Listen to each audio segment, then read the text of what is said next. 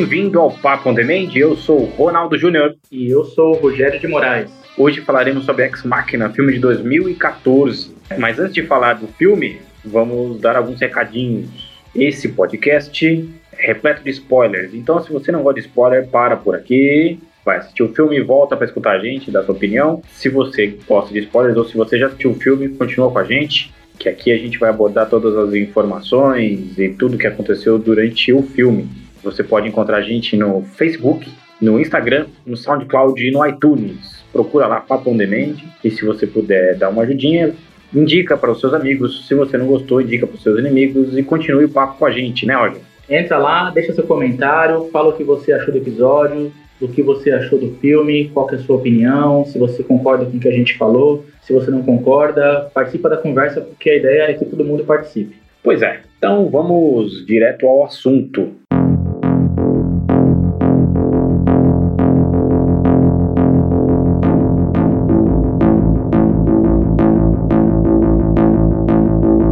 Hoje falaremos de Ex Machina. Instinto artificial. É, a gente sempre aqui no Brasil tem um, Tem que ter um nomezinho. tem que ter um nomezinho né? depois, né? Você sabe que eu já ouvi falar sobre isso. Eu acho que havia uma lei na época da ditadura, não tenho certeza, posso estar falando bobagem, mas que obrigava que ou o título tivesse fosse em português ou que tivesse pelo menos uma, uma- Um complemento. um complemento em português. Já perdeu isso porque já tem vários filmes que saíram por aqui sem nenhum título. Matrix, por exemplo, é um exemplo até mais antigo. Mas acho que, acho que o pessoal ainda tem essa mania de querer colocar alguma coisa em português no, no- no título do filme. Será que não é uma lenda urbana isso aí?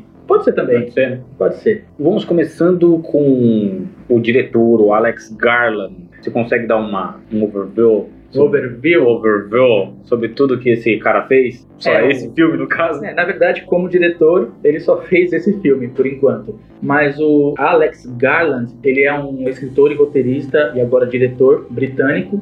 De tudo que ele produziu, assim, eu vou falar aqui o que é mais conhecido do pessoal. Até então, ele tinha trabalhado em Hollywood só como roteirista. Então, ele assina o roteiro de Extermínio, de 2002, que é um filme cult já, podemos dizer, né, de zumbi. Tá naquela linha de zumbis Correria. fundistas, né? É, é os- o que aconteceria se mordessem o Zayn Bolt? Exatamente, isso que eu queria, queria lembrar. É, ele Zumbis mesmo. e Zayn Bolt. Extermínio, que é do diretor Danny, Danny Boyle. Em 2010, ele adapta um livro ah, do Kazuo Ishiguro, chamado Não Me Abandone Jamais, com o mesmo nome, Não Me, Não Me Abandone Jamais, que tem no elenco Keira Knightley, Carey Mulligan e Andrew Garfield, o último Homem-Aranha antes do, do rapazinho simpático lá do, do Guerra Civil. Tá, pessoalmente, esse é um, dos filmes- é um dos meus filmes favoritos dos últimos anos. Não Me Abandone Jamais, é uma história muito legal, vale assistir, vale ir atrás. E aí depois, ele, em 2012, ele assina o roteiro, o roteiro também do Dredd, o Juiz do Apocalipse, que é a segunda adaptação para o cinema do Juiz Dredd A única quadrinhos. adaptação. vamos falar a A controvérsia! Ah, vamos falar polêmica! Esta é a única adaptação de Dredd. Pra quem não tá por dentro, tem uma adaptação anterior a essa, estrelada pelo Sylvester Stallone. Mas ele tira o capacete. Tá errado. Ai, tá errado, tá Tá errado. errado, tá errado. Tem que acabar. Tem que acabar a justiça. Mas eu, eu realmente não, não, não assisti a, a adaptação com o Stallone. Eu não tenho, não tenho nenhuma lembrança. assim. É ruim. Eu sei que passava muito no SBT, mas eu não, não, não assisti. Perdeu eu, eu sei que quem é fã do quadrinho acha horrível, né? Mas é ruim. E essa, essa eu gostei. Ela tem até uma. Ela é quase que uma, uma, uma adaptação de um filme. Que Não, tem- o The Ride? Isso, The Ride. Você percebe que tem a mesma estrutura, um prédio. The Ride Redemption. Isso, The Ride Redemption, que é um puta filme também de ação, né? Tem umas cenas de, de luta incríveis e tal. Sim. E eu É que tem a mesma premissa, né? Dele É. tentando subir o prédio, Exatamente, um prédio chegar. fechado e tal, e ele tendo que invadir lá e combater os, os Mas enfim, é, o, o Garland fez isso como, como roteirista, e aí ele estreia como, como diretor e também assinando o roteiro. O roteiro também é de, de autoria dele, história original dele. Uhum. O Ex Machina Instinto Artificial. E aí, Ronaldo, viu o filme e o que, que você acha desse filme? Só pra falar sobre o o próximo filme dele, tá aqui engatilhado um filme que chama The Annihilation, que deve ser alguma coisa como aniquilação, né? Que está programado para o ano que vem e tem entre os protagonistas Natalie Portman e o próprio Oscar Isaac, que é o, um, um dos principais do filme que a gente vai falar agora, Assim, que é Ex Machina. Vamos lá, vamos ao Ex Machina.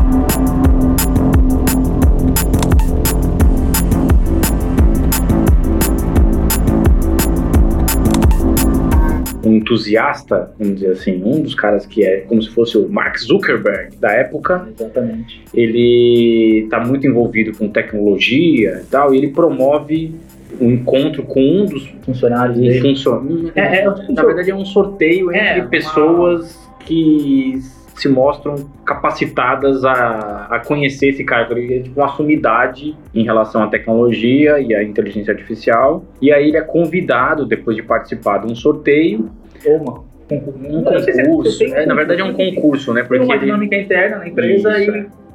quem ganhar vai ter passar um final de semana, ou passar uma semana, eu acho, com o dono da empresa. Exatamente. E ele fica isolado em uma casa nas montanhas e ele vai pra lá. Quando ele chega lá, ele encontra uma inteligência artificial presa dentro de uma, uma cela de vidro, É, ela tá em testes, né? porque ela está em teste. Ela, ela tá numa cela de vidro onde ele consegue interagir com ela, fazer alguns questionamentos. E durante esse período, ele, em teoria, tá ali para ajudar a desenvolver, fazer esses testes, né?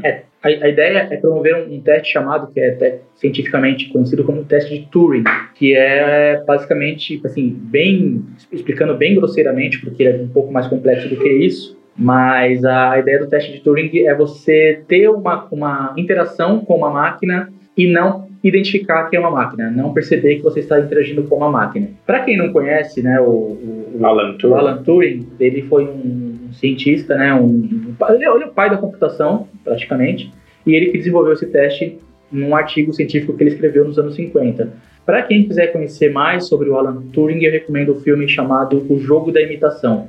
Que não é totalmente corretinho com a história, mas Sim, dá mas- uma mas- bela. Para apresentar quem foi Claro, Alan claro. Turing, a importância que ele teve para a história da computação e o fim trágico que teve a vida dele, eu, eu- eu recomendo esse filme. Não, não gosto do filme, acho um filme problemático como filme, como cinema, ele é problemático, Mas dá pra entender Mas- o que, que ele representa. Isso, eu mesmo não conhecia nada do Alan Turing quando eu, quando eu assisti, quando eu vi o filme, e então acho que se presta bem esse serviço de apresentar para um leigo quem foi esse cara e quão importante ele foi para tudo que a gente tem hoje. pra, na verdade, acho que ele, ele desenvolve é, um sistema computacional, na verdade, ele desenvolve um, um jeito de fazer um.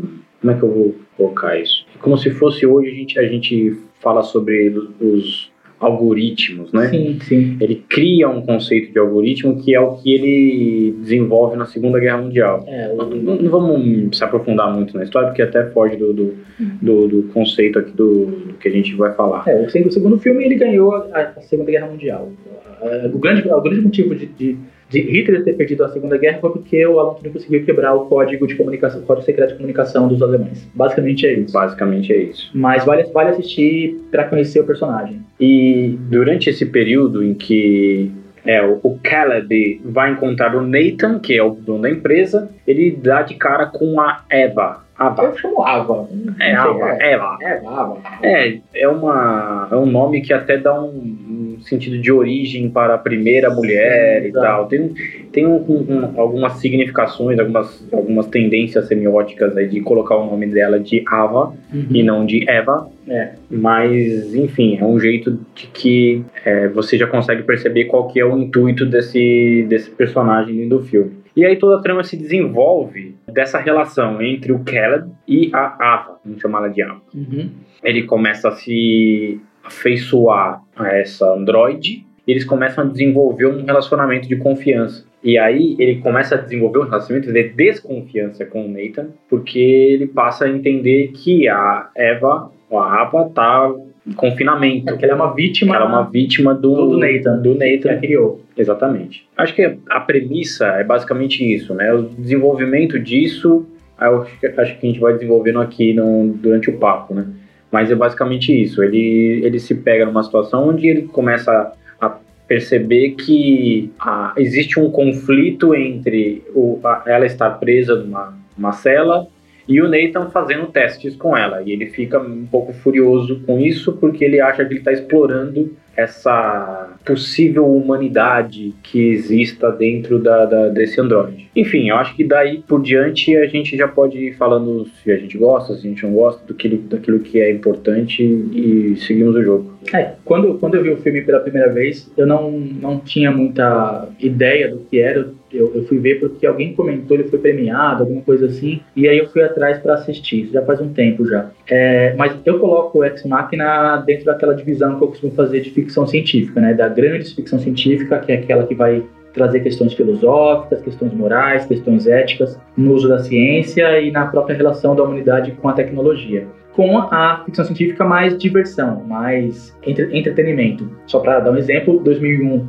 Um Odisseia no Espaço, que é o exemplo máximo de ficção científica Sim. extremamente profunda, que até hoje ninguém consegue entender muito bem o que exatamente é o filme, mas, o filme, mas ele traz uma série de questões filosóficas. E um exemplo de, de bom filme de ficção científica que é puro entretenimento é, é Transformers. Não, não, pelo amor de Deus. Transformers não. Transformers não é bom exemplo de nada, ele, ele é mau exemplo de tudo. Perdido em Marte é um, é um, exemplo de uma ficção científica leve, ele tem até coisas reais, tal, ali, de aplicações científicas possíveis, né? Ele traz alguns elementos reais do que seria possível fazer em Marte, mas é uma ficção científica de entretenimento, ele não traz questionamentos filosóficos, humanitários, humanitários até traz porque ele tem um resgate tal.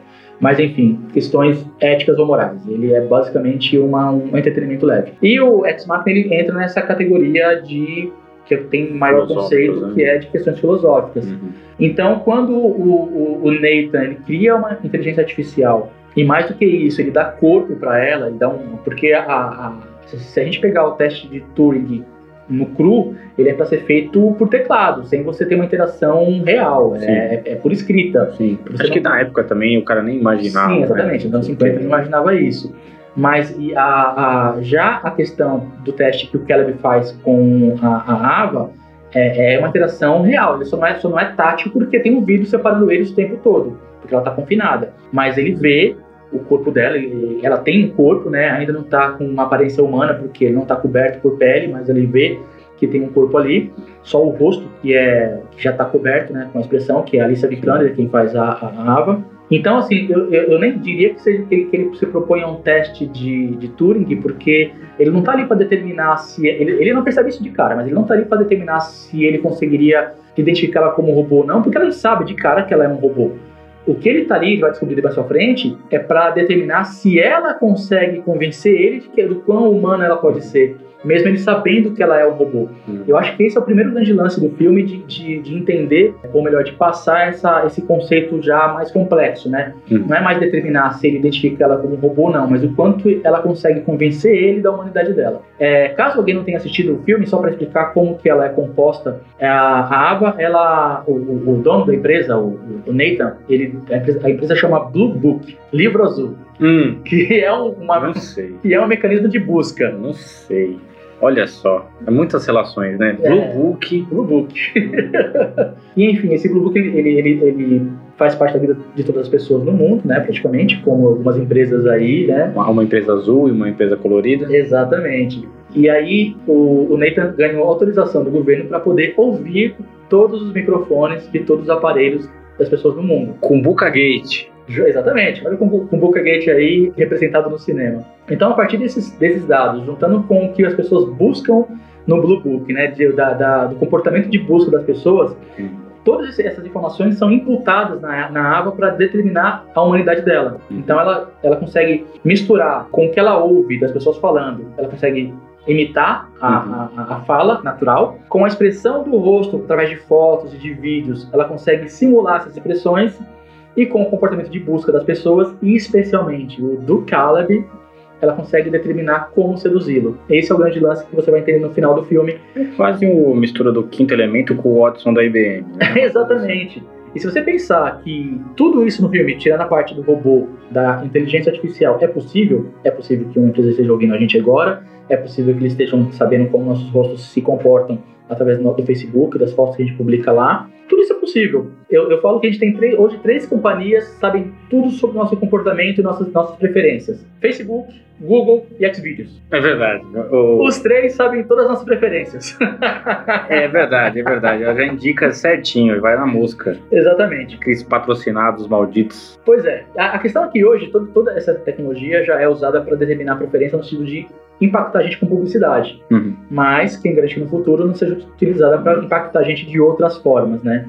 No caso da Ava, ela convence a, a, o personagem de, de que ela é uma vítima esse é o grande lance da aba. Ela é, ela vai. E aí tem algumas questões interessantes sobre isso. Mas assim, você quando você viu o filme, você gostou? Você achou legal? Você achou parado? Porque tem a questão Cara, que tem, assim, tem um ritmo diferenciado, né? Eu lembro que quando a gente assistiu esse filme, a gente assistiu com Tavito. Uhum, Otávio. Com Otávio, nosso amigo Otávio. E a gente tava lá na casa dele, no Chile.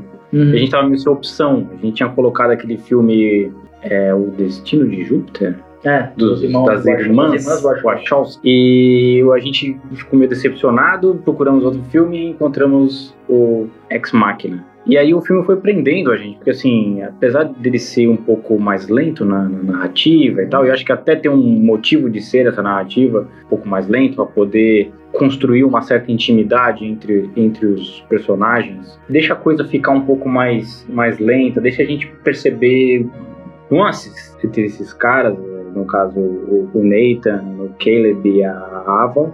Então, o fato da gente poder perceber eles um pouco mais, a gente consegue criar expectativas a respeito de cada um deles. Primeiro do, do Caleb, ele é um cara muito emocional, né? Um cara que age muito, algumas vezes, bastante por impulso, né?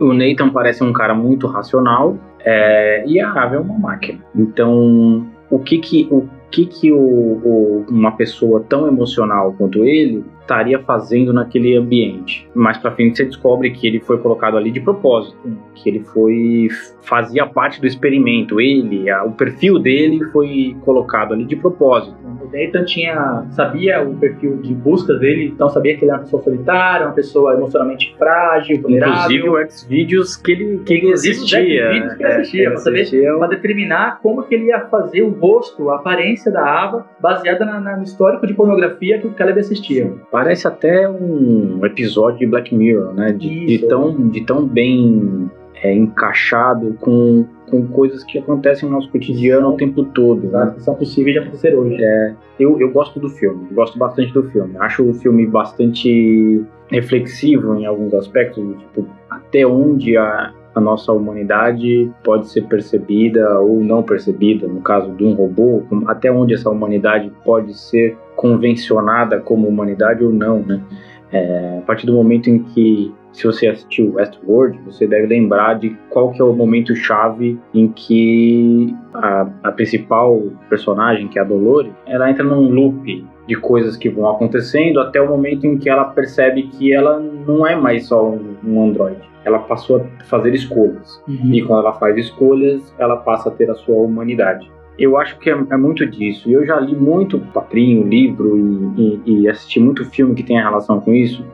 Tem um que é muito legal, por exemplo, que eu até indico para vocês lerem, que é o Pluto, que é do Naoki Urasawa, que também fala um pouco sobre o, da onde vem essa humanidade dos androides, né? Se eles realmente podem ser considerados humanos ou não. Enfim, eu acho que essa discussão é, é muito interessante, porque faz a gente pensar no, no humano, né? No, no, no, quanto nós também somos humanos, ou, ou, a gente também não é fruto de rotina, de, de, de as, as, nossas, as nossas escolhas também são previsíveis, como de, de, de robôs. Sim. Então, até o fato de você estar tá utilizando o Facebook mostra que você tem escolhas previsíveis. É, o modo como o Facebook fecha a nossa bolha determina Sim. como a gente é previsível de querer consumir a mesma coisa. Exatamente. A gente volta até um pouco para aquilo que a gente falou no episódio de Stranger Things sobre o, o, algoritmo né, da Netflix de como determinar, de produzir conteúdo que, você, que, que ela sabe antecipadamente que você vai gostar. Isso que você falou da questão da humanidade, eu acho que o filme trabalha muito bem isso na Ava, porque acho que tem duas, tem duas questões que, que, a, que ela como personagem tra, traz, que é bem interessante. A primeira é o que determina a humanidade de um ser. Né? A gente tem essa discussão há muitos anos e a ficção científica discute isso há muito tempo. Né? Tem uma porrada de filme, uma porrada de obra literária que vai trabalhar com a, com a inteligência artificial sob a perspectiva do o que poderia tornar ela humana ou não. Uhum. Desde Blade Runner, né, quando a questão que os replicantes eles queriam viver mais. Sim. Então, assim, a, a personagem Ava, ela toma consciência de si como uma inte- inteligência artificial, ela está presa e, e ela tem um desejo de liberdade. Uhum. Um pouco diferente do Blade Runner, em que eles tinham o desejo de viver mais. Uhum. E se a gente for pensar, e assim, sendo bem tosco, bem simplista, uma, coisa que, uma das coisas que determina nós como seres humanos é querer viver, continuar vivendo, né? É permanecer vivo. Se você vai pra balada e fica louco, sua função é não morrer. A sua única função na balada louca é não morrer.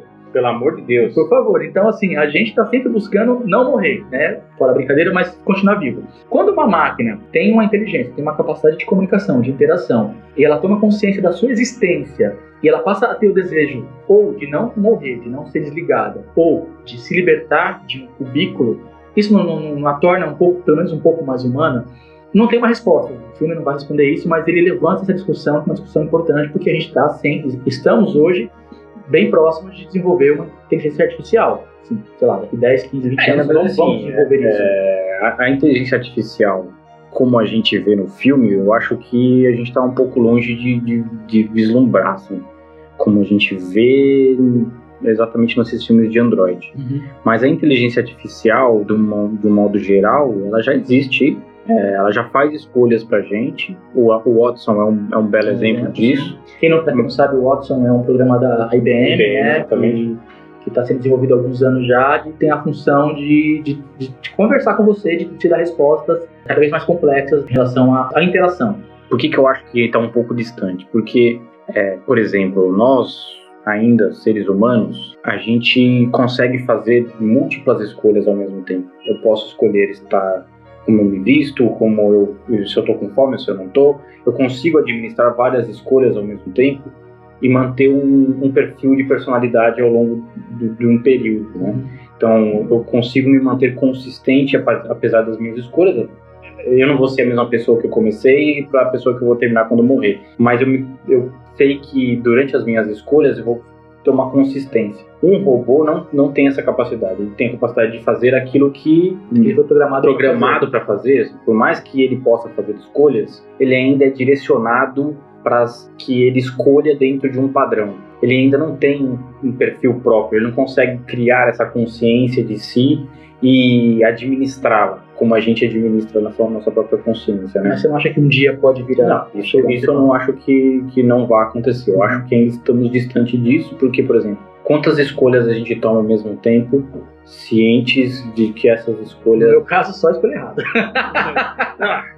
Não vamos falar sobre esse assunto, então, porque eu não sou um bom exemplo para isso. Mas são muitas escolhas durante um dia e coisas que às vezes não têm relação. Da, da escolha do, do- da cor do papel higiênico que você vai comprar no mercado, até se você vai continuar no seu emprego ou não a todo momento. Então, ah, eu, eu quero escolher a cor da tinta da minha casa. São escolhas muito complexas, se você for colocar Eu quero escolher tinta pra casa, é uma escolha bem complexa. se você for escolher sozinho, é mais fácil. É, se você não for escolher quando você sozinho. está casado, é, a coisa vou falar, viu? Essa cor não me agrada. Tem uma, uma amiga minha que comentou esses dias, eu comentei que eu pintei o meu apartamento com a minha mulher recentemente, enfim, passei por esse estresse, e eu comentei no Facebook, uma amiga minha falou que o marido dela costuma dizer que esse tipo de coisa, pintar a casa, consertar a casa, reformar a casa, é o tipo de coisa que acaba casamento. É verdade. É A famosa festa da bricolagem. é, a bricolagem acaba casamento. Exatamente.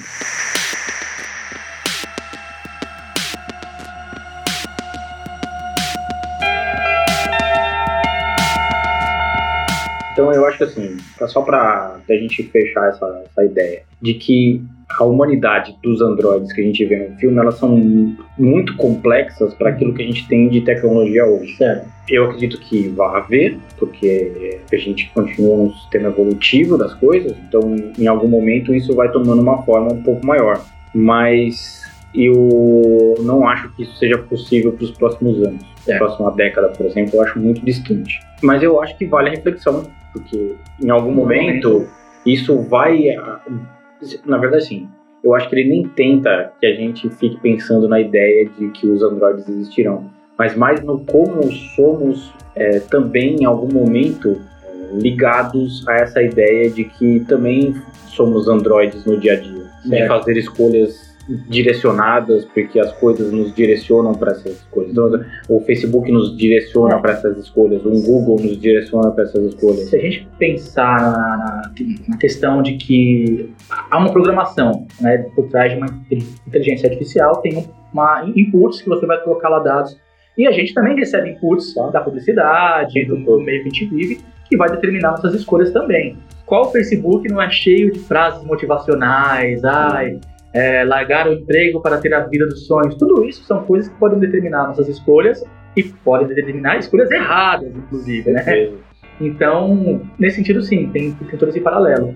Eu acho até que no caso da, da, da Ava, do filme, voltando um pouco pro filme, tem, tem uma, uma, segunda questão ali que também é bem interessante. Ela não é só essa, essa, esse robô que quer viver que quer ser livre. E essa questão do que determina a, humanidade dela não está só ligado a ela querer ser livre mas a gente percebe que ela é uma, uma inteligência, vamos dizer assim, dissimulada, porque ela vai mentir, ela vai envolver o Caleb para que, que ele faça o que ela quer, que é tentar libertar ela. E ela mente, ela dissimula, ela finge, ela. Ela está programada para tentar. Sim, para enganar ele. Mas veja bem, muito, muito disso, muito dessa inteligência artificial não é só uma programação. É preciso lembrar que todos os inputs que ela recebeu, a partir da, do acesso que ela tem às informações lá do, do, do Blue Book, enfim, do, das buscas, são comportamentos humanos. Então, quer dizer, aquilo que mais a torna humano seria a vontade de ser livre ou seria a sua capacidade de mentir e de se dissimular para chegar a um objetivo? Porque ela, ela, ela, ela é fruto de todos esses impulsos humanos, uhum. de pessoas reais. Então, seria que a, que a Ava e o comportamento dela não seria um acúmulo de comportamentos nossos, que também somos mentirosos, que também somos dissimulados, que também fazemos o que precisa ser feito para alcançar os objetivos, que no caso dela seria fugir da, da, do complexo que ela está presa. Eu acho que esse, isso é o que o filme traz de mais interessante o quanto ela é não só o básico da não básico, mas enfim, essa coisa comum de uma de uma ficção científica que aborda inteligência artificial, de querer é, propor uma discussão do que é a humanidade, mas o fato dessa suposta humanidade dela ser fruto de um monte de input de humanos reais. Então tudo que ela tem de negativo, que no final do filme, não sei nem se é negativo, não quero nem colocar esse justo de valor, mas tudo que ela tem de, de dissimulada, para resumir Sim. o que ela faz, vem de inputs humanos. Eu acho que isso que tem de mais interessante. Tem um outro ponto que eu acho legal, que assim, no fim das contas, havia um jogo entre o Nathan e a Ava.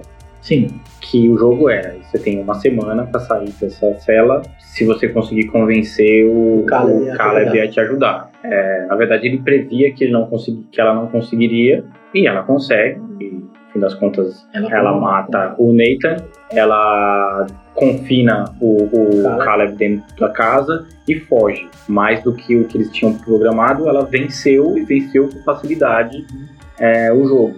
Eu acho que o, que o, o fato interessante disso tudo é que havia um jogo entre um humano e uma máquina, usando mais um humano que, em teoria, era, era manipulável, vamos dizer assim, porque já tinha sido montado um, um perfil dele.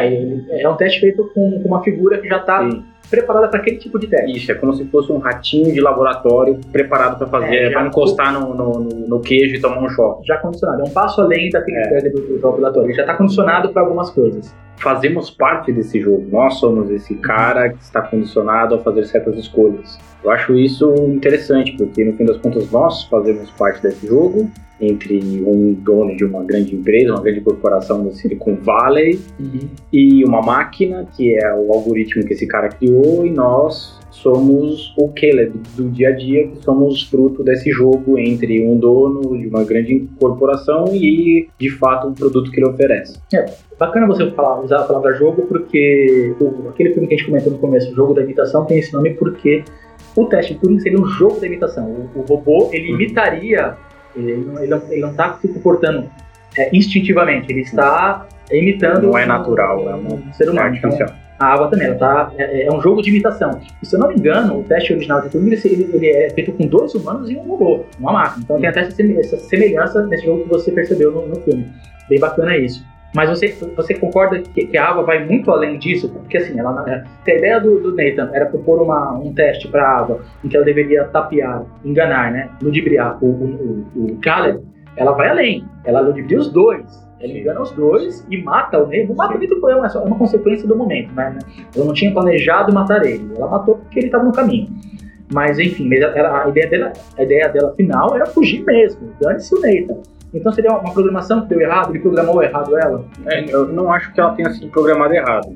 Eu acho que ele não previa que a programação dele permitia que ela fosse além do que ela foi. Uhum. Então é aquela coisa do criador e da criatura. O cara criou algo que superou ele em algum momento ele não tinha dimensão de que a quantidade de inputs, ele, na verdade, ele se considerava quase um deus. Uhum. Né? O deus criou a vida, tem até um pouco de relação com como a gente via o, o aquele personagem do, do novo Blade Runner, que tinha aquele complexo de Deus, ele achava que as coisas giravam e tinha controle de tudo. Uhum. É muito parecido, então ele tem também essa visão de que ele consegue controlar tudo. E no fim ele não consegue controlar. Tanto que, assim, se você for colocar tantos inputs dentro de uma máquina, ela tem tão ou mais inputs possíveis do que aquilo que você prevê. Uhum. Que ela tenha, porque ela vai ter todos. Você tem aquilo que você controla, ela vai ter tudo. Então, eu imagino que foi um erro de cálculo. Assim. Ele imaginou que ele conseguiria prever todo o todo, por se considerar bem vaidoso. Ele Sim, achava que, que, ele, que ele tinha controle de tanto que ele tinha várias outras é, protótipos, outros protótipos dentro de um armário onde ele tinha trabalhando para ele. Isso, ele tinha controle sobre todas elas e ele usava elas quando ele queria. Mas a, ele achava que a Ava ela ela estava mais próximo daquilo que ele imaginava. Então ele criou ela e estava testando. Ele nunca imaginou que ela fosse superar ele mesmo. Uhum. Enfim, eu acho. E o que, que você. Você vê algum, algum erro, algum problema no filme? Não, é, identificado, a, assim? a, a, direção do, do, do Garland ela é, ela é bem econômica, é, no sentido de não, não ficar inventando coisa, ela, ela tem uma, uma, um cadenciamento bem amarradinho, é, ele cria uma atmosfera muito legal, uma atmosfera que para mim, que sou um pouco mais velho, remete a Além da Imaginação, para quem é mais novo remete a Black Mirror, Black Mirror, de certa forma, nada mais é do que um além da imaginação moderna. É, não desmerecendo, Black Mirror é muito foda, mas né, não é original. Né? Tem, já tem séries antigas que fizeram coisas muito parecidas com o que ele faz em passar essa sensação de deslocamento de absurdo. E eu acho que o filme trabalha muito bem essa atmosfera, pela, pela, pela, pelo ritmo que ele é conduzido, lento, por se passar tudo dentro de um ambiente que é um ambiente um pouco claustrofóbico. Tem a cena quando o Caleb chega e o Nathan leva ele até o quarto dele, ele percebe que o quarto não tem janelas, ele explica que ali é um centro de pesquisa, não é um hotel. Então, o ambiente é muito claustrofóbico e tem aquele comportamento do Nathan que é bem esquisito, assim, ele não é simpático totalmente, mas ele também não é antipático, ele ele trata o, ele, ele tem dificuldade de esconder que o para ele o Caleb é só um fator experimental, não é um não é um amigo, não é um funcionário, não é alguém que ele tem prazer em estar recebendo. Ele finge esse prazer, mas ele não, ele mal esconde o quanto ele vê no Nathan, no Caleb só um fator para ser testado porque ele pretende. Um recurso para ele poder chegar onde ele quer chegar. É, mas de problemas assim não, não tem nada que me incomode no filme não. Talvez o tempo do filme, assim, a duração, a duração do filme, né? Uhum. Eu acho que podia ser um pouquinho mais curta, até porque a gente já começa a sacar algumas coisas do meio para frente, né? Então, talvez isso, mas eu acho que também não vejo isso como um problema. O filme é bem redondinho, assim. Exatamente. Eu acho ele não é precioso, a melhor obra-prima do cinema, mas Sim. ele é bem redondo e eu acho que ele cumpre o papel dele. Eu acho que a duração tá, tá bem ok. Tá, talvez pudesse ser um pouco mais curta, realmente, mas é, para um diretor que tá estreando, ele fez um trabalho incrível. Porque tem um diretor muito experiente por aí, tipo um certo Michel Bahia, que. É, o Miguel Bahia. É, o Miguel Bahia, eu falo Michel. Miguel Bahia. Miguel, Miguel Bahia. Bahia, que vou te falar, pelo amor de Deus. Mas só para concluir aqui, eu queria falar de um aspecto lateral do filme, e eu vou até entrar um pouco num terreno que eu tenho sempre entre muito cuidado, porque não é um terreno do qual eu possa falar com, com toda a propriedade, porque afinal eu sou homem, branco e heterossexual. Mas isso me, me impossibilita de falar de alguns assuntos que não pertencem a esse, esse lugar. Mas tem um aspecto feminista no filme que eu achei bem interessante. Se a gente reparar, o Nathan só fabrica todos os protótipos anteriores da Ava eram mulheres, né? São, são robôs com aparência feminina que ele faz ao seu gosto. E inclusive no caso de um dos robôs que estão lá, que depois a gente descobre que é um robô que é a Kyoko, que está lá para satisfazer ele sexualmente para servir ele. Ou ela seja, até muda, né? Ela até muda, ela nem fala, para complementar essa visão misógina que o filme, não que o filme tem, mas que o personagem do Caleb representa quando ele, ele, ele tem um comportamento, ele tem as escolhas que ele faz de fabricar robôs mulheres, mostra que ele é um misógino macho escroto, para usar a definição mais adequada e científica para esse tipo de comportamento. E a Ava, ela rompe esse ciclo de abusos, porque ela, de fato, assim, embora ela use isso como para iludir o Caleb, não para iludir, mas para manipular o Caleb, ela é, ela tá, ela, é ela é, entre aspas, uma mulher né, metaforicamente falando, uma mulher confinada, é, as anteriores, quando, for, quando, foram fabricadas, depois que elas não tiveram mais uso, porque não eram perfeitas ao gosto do ao que o Nathan precisava, foram descartadas, desmontadas, do armário, guardadas no armário, tecnicamente mortas, né? E o Caleb tem né, essa, essa, essa, esse perfil de abusador. E a Ava é uma, é uma mulher, metaforicamente, reforçando, que está ali sofrendo abusos. Sim. E e eu acho muito bacana, porque ela quebra esses abusos a partir do momento que ela consegue manipular o Caleb, que também é um cara que tá ali meio que inocentão. E tem um aspecto, um, um momento muito bacana, porque quando ela, tá, quando ela consegue sair do confinamento, né, ela consegue circular pelos corredores, tem um momento que ela encontra a, a Kyoko, e ela sussurra no ouvido da Kyoko alguma coisa. E a partir daquele momento a Kyoko passa a atacar o, o. É quase uma metáfora de uma mulher vamos falar em sororidade, né, que é aquele espírito de, de, de, de companheirismo entre mulheres. Tinha uma, uma personagem que era ignorante sobre os abusos que sofria, tem uma outra que era consciente dos abusos que sofria, elas conversam e a outra incute consciência nessa outra mulher e ela passa a ajudar ela na fuga. E para finalizar, ela quebra a expectativa que todo mundo teria de fugir com o Caleb como se ele fosse um príncipe encantado. Como se ela, para ser feliz ou para ser realizada, para ser livre, precisasse do príncipe encantado. Não, ela deixa o Caleb para trás e vai embora sozinha, com uma libertação feminista plena. Ela não precisa de um, de um, de um cara para. Por mais que seja bem intencionado, bonzinho, mas não. Metaforicamente, ela pode sozinha e vai pro mundo sozinha. Então, acho que tem para finalizar, tem esse aspecto feminista que o filme trabalha que eu achei bem, bem bacana também. Foi de bola. Acho que a gente já consegue encerrar por aqui. Sim, qual nota você daria? Eu dou 4. Fechamos, 4 também para esse filme. Muito bem. Então, dadas as notas, vamos sair de casa. Vamos lá. Sai de casa, porra!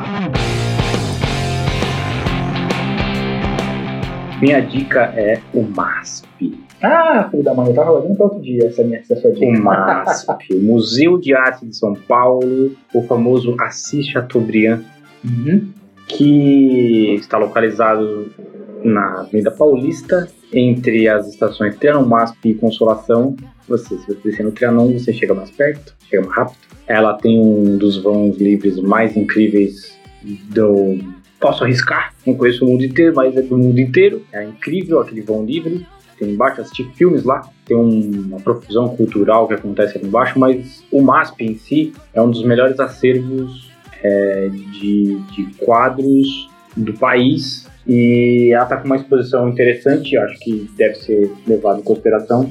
Mais do que indicar o eu vou indicar a exposição é, História da Sexualidade, que está lá de 20 do 10 até 14 do 2 de 2018. Se você nunca visitou o MASP, tem a oportunidade de visitar essa exposição e conhecer as outras obras que fazem parte do acervo é, permanente da, do, do museu. Só para dar uma ideia de tudo que vai ter lá, você tem Picasso, tem Gauguin, tem Degas, tem muita, muita gente famosa e explorando algo que ultimamente a gente tem visto, ou melhor, algumas pessoas têm torcido um pouco o nariz para sexualidade em si, Acho que é um momento da gente discutir isso. Não vamos entrar no mérito do que, que é certo e do que, que é errado, mas acredito que esse é o momento certo para discutirmos.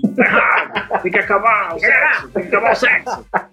Acho que esse é o momento certo para a gente discutir esse tipo de assunto. Sim, sim, com certeza. Acho que o momento em que as pessoas discordam é o momento certo para sentarmos e botarmos as cartas na mesa. Então o Máscio tomou uma iniciativa bacana de, dessa exposição, apesar de ter feito uma cagada de ter falado que era só para maiores de 18 anos, sendo que a sexualidade existe e é presente em todos nós, desde que nascemos. Então, só para fechar isso aqui, visite o MASP. Acho que você queria falar alguma coisa? É, você que falou da questão da, da, da faixa etária lá, dessa, exposição do MASP, só para dar um, uma, outra, uma, outra, perspectiva, eu lia recentemente o pessoal que esteja envolvido na curadoria dessa exposição sobre essa questão. Muita gente criticou o MASP por aceitar essa imposição de, de 18 anos. Eu não sei se foi uma então, imposição. Aí é, que, é, não sei se chegou a ser uma imposição, na verdade. Uhum. Porque é, e a pessoa envolvida falou, a gente tinha duas opções. A gente estava trabalhando já há um bom tempo na curadoria, porque você não é, não é de um dia para outro, você vai lá, escolhe meia dúzia de quadros, obras e tal, e joga lá dentro. Não é assim. São um, meses de trabalho, de pesquisa, para você desenvolver quais obras você vai querer lá e negociar e, trazer essas obras. Quando chegou essa, essa determinação de que deveria haver uma, uma censura para 18 anos, eles tiveram duas opções: ou cancelar a exposição, uhum. ou tirar um terço, cerca de um terço da, do que havia sido programado para a exposição. O que é um tremendo golpe no coração de quem trabalha claro, nisso daí, né? Cara? Então, trabalho de curadoria. Então, eles falaram, a gente prefere aceitar essa censura de 18 anos com, com, com a contragosto, sob protesto e tal, do que perder o que a gente já, já tinha programado. Então, só para dar essa contextualização. Ele fica na Avenida Paulista, 1578, e ele abre de terça a domingo, das 10 às 18 terças-feiras é gratuito, então não tem nem desculpa. Vai, é caro. Muito... É. Primeiro que não é caro. Não, é, não chega a ser caro. Primeiro que não é caro. E segundo que tem um dia que é gratuito. Então aproveite, visite. Essa é a minha dica. Reforço a dica. Vai lá e, e conheça o museu e, e, visite a exposição. A minha dica é bem menos cultural, mas é bem mais divertida. Mentira, não é, não é mais divertida não, porque o museu é bem divertido também. É, a minha dica é o, um, para quem gosta de uma cerveja, para variar, para quem gosta então, de rock and roll, de quem gosta de música ao vivo, a minha dica é o Santa Sede Rock Bar. Fica na Avenida Luiz Dumont Vilares, 2104, basicamente aqui atrás de casa. Próximo metrô Parada Inglesa, né? Se você quiser vir de transporte público, eu sempre recomendo. Se você for beber, vá de transporte público ou de aplicativo de, de carona. Não vá dirigindo. O bar, ele oferece uma cervejas especiais, cervejas comuns, petiscos tal. E o, o, o grande lance do bar são as bandas que tocam lá de quinta a, a domingo. Então vale entrar no site, vale entrar no Facebook, da, na página deles no Facebook, Santa Sede Rock Bar. É uma dica bacana. Se você for lá, fala com o Fernando, fala que foi o Rogério que indicou, que você não vai ter nenhum desconto nem nada, mas enfim, eu Ele vai ficar feliz pra caramba. Pelo menos talvez eu ganhe um desconto quando eu for lá futuramente. Ai, que malandro! mas é isso aí. Santa Sede Rock Bar, recomendo com, muita, com muito entusiasmo. É isso, fechamos esse episódio. No episódio seguinte falaremos sobre o que, Roger? Vamos falar sobre o filme Fragmentado. Fragmentado. M. Night Shyamalan. Do famoso Shyamalan. Shyamalan. Então, fique conosco para o próximo episódio. Estamos aí. Se você Obrigado. não assistiu o Fragmentado, já vai assistindo. Aproveita, já vai, já vai procurando aí para assistir. É isso. Obrigado mais uma vez por você ter ficado até aqui com a gente e até a próxima. Até a próxima. Valeu, falou.